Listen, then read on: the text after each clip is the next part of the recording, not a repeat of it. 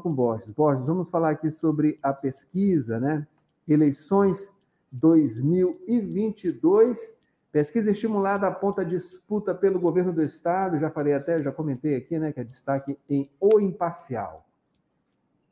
Exatamente, Adalberto. Na disputa estadual estão sete pré-candidatos. Essa pesquisa de intenção de voto para as eleições do governo do Maranhão, ela foi realizada pelo Instituto Econométrica, solicitada pelo Imparcial, e nos resultados da pesquisa estimulada, o governador Carlos Brandão, do PSDB, eh, lidera com 34,8% das intenções de voto, seguido do senador Everton com 23,6%.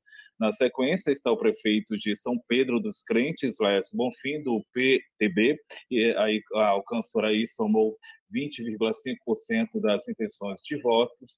Uh, Edvaldo Holanda Júnior, PSD, ele aparece na quarta posição com 7,6% dos eleitores questionados e Enilton Rodrigues vem na sequência com 1% dos votos. Em quinto está o deputado federal, o Simplício Araújo, do Solidariedade, com 0,5% das, das, das intenções de votos, e o Ers Dias, do PSTU, teve 0,1% dos votos.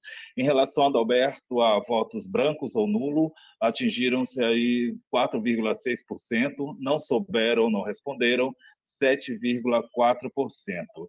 Em relação à rejeição, Carlos Pradão teve o maior índice, com 28,3%, mesmo percentual do senador Everton Rocha. Ah, na disputa para o Senado, o ex-governador Flávio Dino, pré-candidato do PSB, recebeu 48,5% das intenções de voto, seguido pelo senador Roberto Rocha, do PTB, com 27,9%, Pastor Bel do Agir somou 6,1% do eleitoral do eleitorado. Saulo Arcângeli do PSTU recebeu 1,11% e a Antônia Cariongo do PSOL atingiu 0,4%. Não faltariam em nenhum dos pré-candidatos ao Senado pelo Maranhão, são 7,8% e não sabem não responderam 8,1%. Não sabe ou não responderam 8,1%. O levantamento do Alberto ele foi realizado entre 19 e 22 de julho em São Luís e mais 56 cidades do Maranhão. A pesquisa econométrica imparcial ouviu 1.535 pessoas em 57 municípios do Maranhão, incluindo aqui São Luís, a capital, pesquisa feita, ah, como dissemos, de 2019 a 22 de julho deste ano, e a margem de erro é de 2,5% para mais ou para menos, e a confiabilidade é de 95%. Essa pesquisa da Alberto ela foi registrada no TSE com o número MA 08398 de 2022. Adalberto.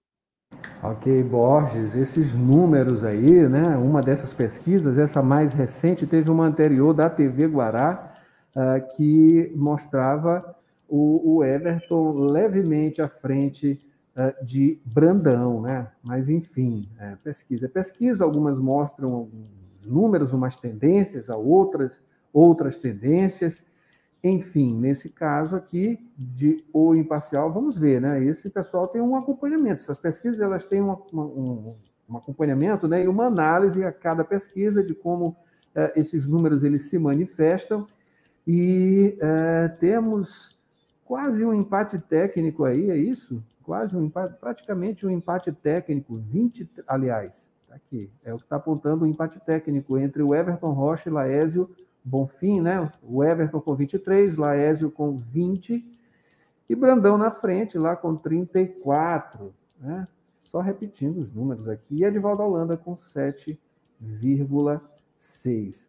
Bom lembrar, né? Bom lembrar que é, temos aqui as convenções, não é isso, Borges? Convenções, só repetindo aqui, uh, o Simplício, ele tem a convenção dele, acontece amanhã, dia 27, o Everton Rocha, dia 29, Edivaldo Holanda Júnior, dia 30, na mesma data de Carlos Brandão, do PSB também, dia 30, o Laésio, do PSC, no dia 31, o Enilton Rodrigues, do PSOL, no dia 5 de agosto, e o Hertes Dias, é, divulgou aqui, dia 26 de julho, às 17 horas, é isso? A convenção eleitoral acontece hoje, a de uh, Hertes Dias, hoje, 26 de julho, às 5 da tarde, no prédio do curso de História da UEMA, lá na Rua da Estrela, Centro Histórico, próximo à Câmara Municipal, com transmissão ao vivo, enfim,